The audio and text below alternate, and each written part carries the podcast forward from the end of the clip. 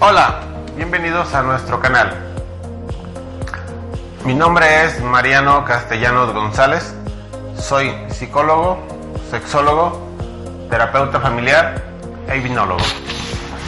Quiero invitarte ahora a tocar un tema mmm, delicado, complicado, pero que todos vamos pasando.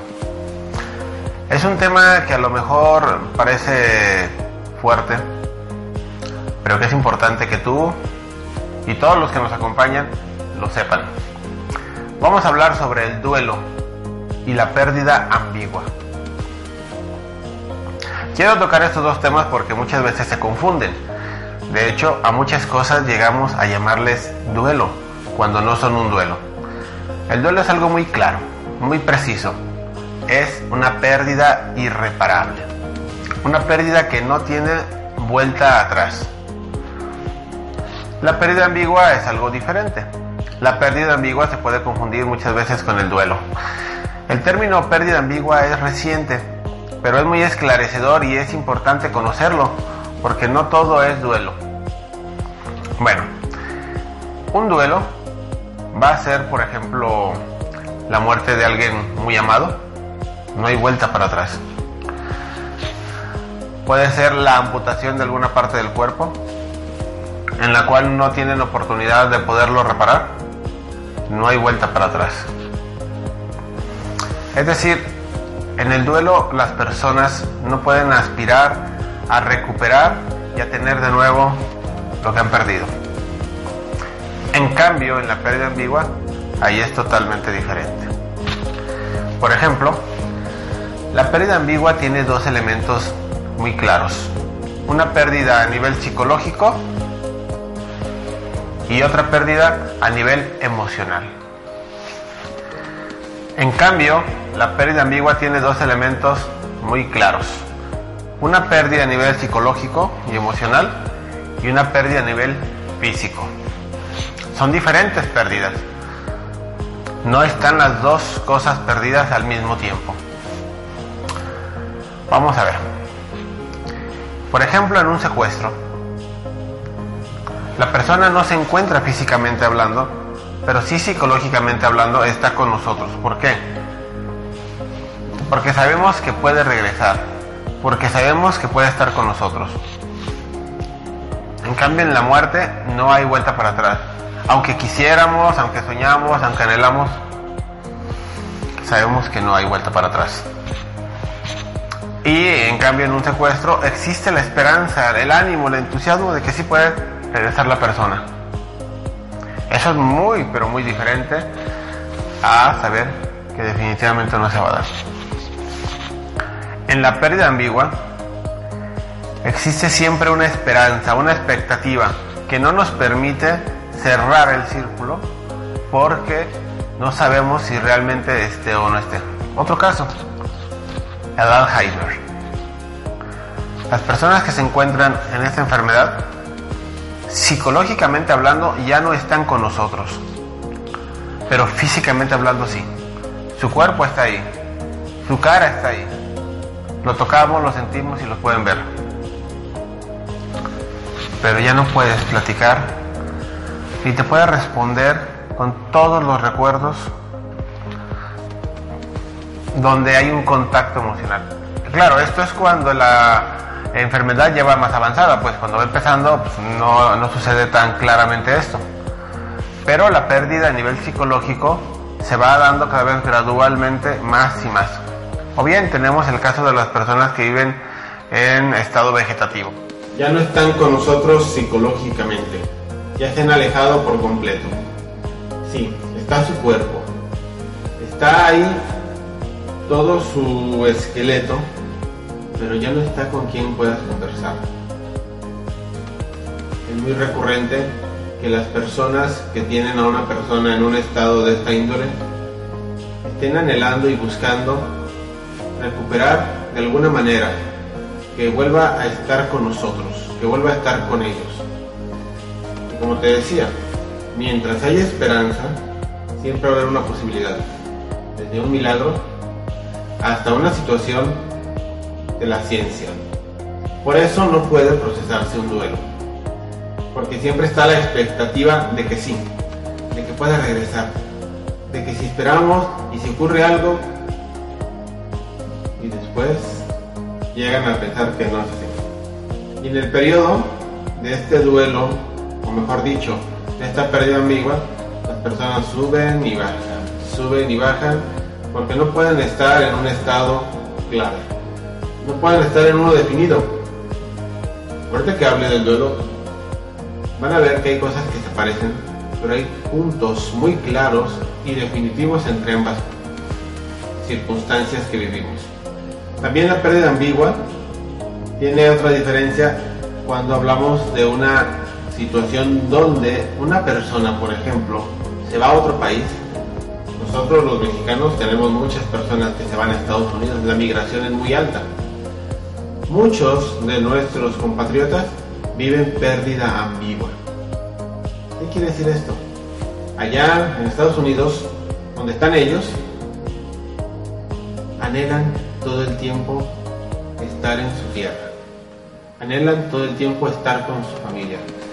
Físicamente están allá, pero emocionalmente viven acá, en México, con nosotros.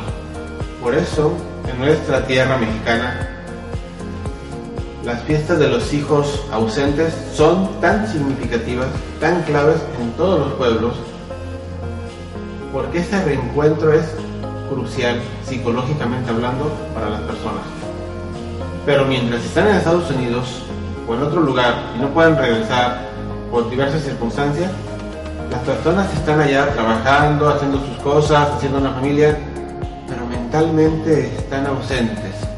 Y eso también es una pérdida ambigua.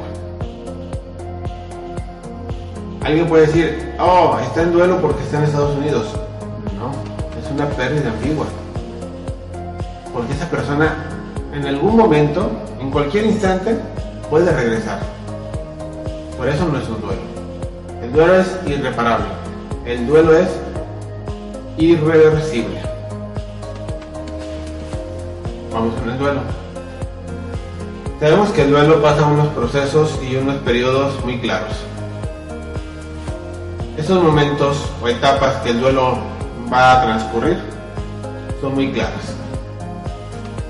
Hablamos de la ira, hablamos de la tristeza o depresión, hablamos de la negación, no se los voy diciendo en orden, sino de forma tanteada. Y hablamos de la aceptación. Hay otros autores que van a manejar algunas etapas más, pero básicamente son estas. La más típica y la que siempre se presenta al inicio es aquella de la negación. No, no pasa nada, no, no sucedió, no, realmente no, no fue real lo que estoy pensando, es que eso no, la persona lo niega. Pero es natural. No es que esté mal, no es que esté, no, no, es natural. Claro, si esto se extiende durante mucho tiempo, ya estamos hablando de un duelo congelado, un duelo patológico o un duelo que no se ha resuelto. Los duelos se hablan que duran entre 1 y 3 años normalmente en procesarse y llegar a la aceptación, que es la etapa final, aunque muchos autores hablan de menos tiempo. Naturalmente, mientras más tiempo pasa para que el duelo esté procesado, más dolor, más dificultades y más problemas van a tener las personas que se encuentran en esta circunstancia. Después de que han pasado por la negación, llega un momento de ir a Y se van contra Dios, y se van contra la ciencia, y se van contra los médicos, y se van contra todo lo que puedan. Incluso se van contra el mismo muerto, hablando de duelos de fallecimiento. Y le reclaman, ¿y por qué me dejaste? ¿Por qué me dejaste aquí solo? ¿Por qué no estás conmigo? Eso es parte del duelo estamos en la etapa de la ira. Y en la ira reclama a todo el mundo, se enoja con todo el mundo, está frustradísimo, quiere casi golpear a quien se le cruce, porque está en la ira del enojo profundo, del dolor que genera esa pérdida. Naturalmente pasa lo mismo cuando es una pérdida orgánica como una amputación. La persona se pone de malas. Y hay muchísima gente que queda en esta etapa durante muchísimo tiempo y siempre andan de malas, amargándose la vida. No han llegado a la depresión, pero andan de malas con todo el mundo, peleando, agrediéndose, tratando de encontrar un sentido, buscando con quién pelear, no importa que los maten o se maten. Sí, así de fuerte. Pero la ira es una etapa que puede ser muy riesgosa si no se va abordando de forma adecuada. Hay que entender que la pérdida de un ser humano es muy fuerte. Y por eso, no solamente los mexicanos, sino en todo el mundo, tenemos rituales para la muerte. Rituales donde te van a hacer las exequias, te va a hacer el funeral, para poder dar un proceso y un tiempo de analizar, de asimilar, de entender que ya no hay vuelta para atrás. No es fácil. La sociedad ha buscado esto como una manera de mitigar esa pérdida. Porque de hecho ha habido gente que muere después de que su pareja, su hijo, sus padres fallecen. Es tal el nivel de unión en esas personas, tanto puede ser patológico como sano, que cuando fallecen ya no tiene sentido la vida. Quizás tú sepas, algún tío, abuelo o algún pariente por ahí o amigos, donde la esposa o el esposo fallece e inmediatamente después, seis meses, un año máximo, la pareja muere. Se dice comúnmente, se fueron los dos, porque ya no tenía sentido su vida, porque se había terminado el sentido del por qué estar los dos. Después de la ira las personas van a llegar a una etapa depresiva, pero no es una etapa depresiva como la típica donde la persona se cae completamente, no quiere saber ya nada, está no, no, no, eso es parte también de la ira, ojo. Aunque no está explotando hacia afuera, explota hacia adentro o, como se dice normalmente, implota. Y la persona en ese momento se viene desmoronando, se viene cayendo, se viene hundiendo. Pero eso es parte de la ira todavía. La depresión de la cual habla el duelo es una depresión donde las personas empiezan sí con tristeza, sí con melancolía, pero con claridad mental empiezan a entender que ya no hay vuelta para atrás. Hay como una cierta paz, dolorosa y melancólica, pero ya no hay vuelta para atrás.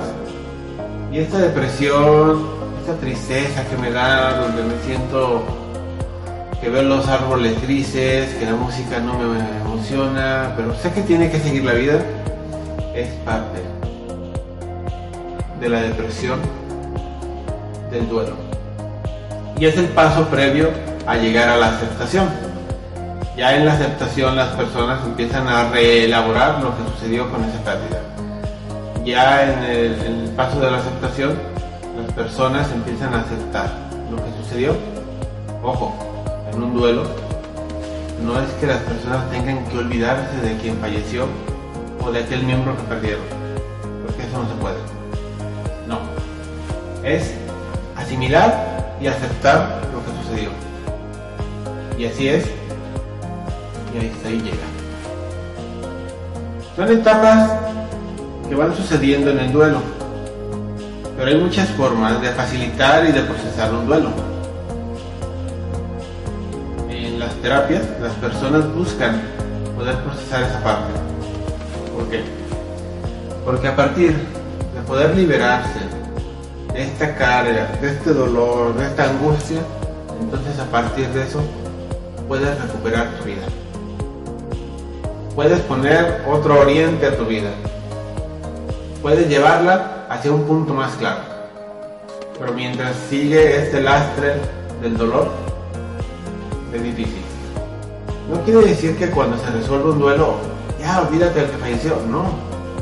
Quiere decir que tú llegas a una etapa, a un momento donde estás en paz con quien falleció o con aquella parte de tu cuerpo que perdiste, con aquella situación que es irremediablemente imposible de recuperar. En el duelo hay rituales claros, definidos y concretos para hacer las cosas. En cambio, fíjate bien, la pérdida ambigua no los hay. Porque es un concepto tan reciente que las personas y los seres humanos o los científicos de las ciencias sociales no hemos desarrollado todavía demasiadas formas de poder procesar lo que es una pérdida ambigua. Seguramente tienes muchas dudas de qué puede ser una pérdida ambigua o un duelo. Solo recuerda que en el duelo nunca, pero nunca puede haber regreso hacia atrás.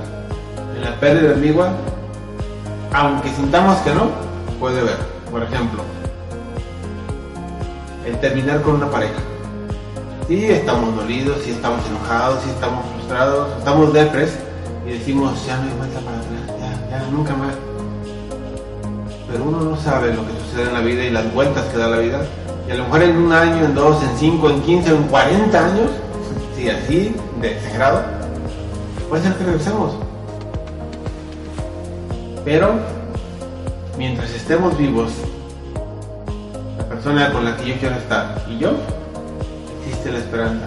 Por eso es pérdida de Estas dos diferentes situaciones que el ser humano vive recurrentemente y que nadie nos salvamos, son dos situaciones que nos van marcando en nuestras vidas y que tú puedes saber si lo quieres trabajar, si lo quieres manejar. Y ahora que conoces cuáles son tus características generales, creo que tienes más claro que puedes hacer algo, que pueden cambiar las cosas para que vayas mejorando en tu vida. Gracias por acompañarnos. Recuerda seguirnos en nuestras redes o contactarnos por estos medios. www.marianocastellanosgonzalez.com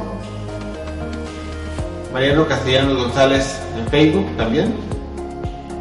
O también puedes buscarnos en Twitter como TF, T de Tito, F de Foco, guion bajo Mariano. O bien, el correo electrónico mariano gmail.com. También tenemos la opción de que te puedas contactar con nosotros a través de Soluciones en Psicología en Facebook, www.solucionesenpsicología.com, Soluciones en SIC en Twitter y también tenemos este canal por Evox. Por ambos lugares puedes contactarte. Todas tus sugerencias serán bienvenidas. Hasta pronto.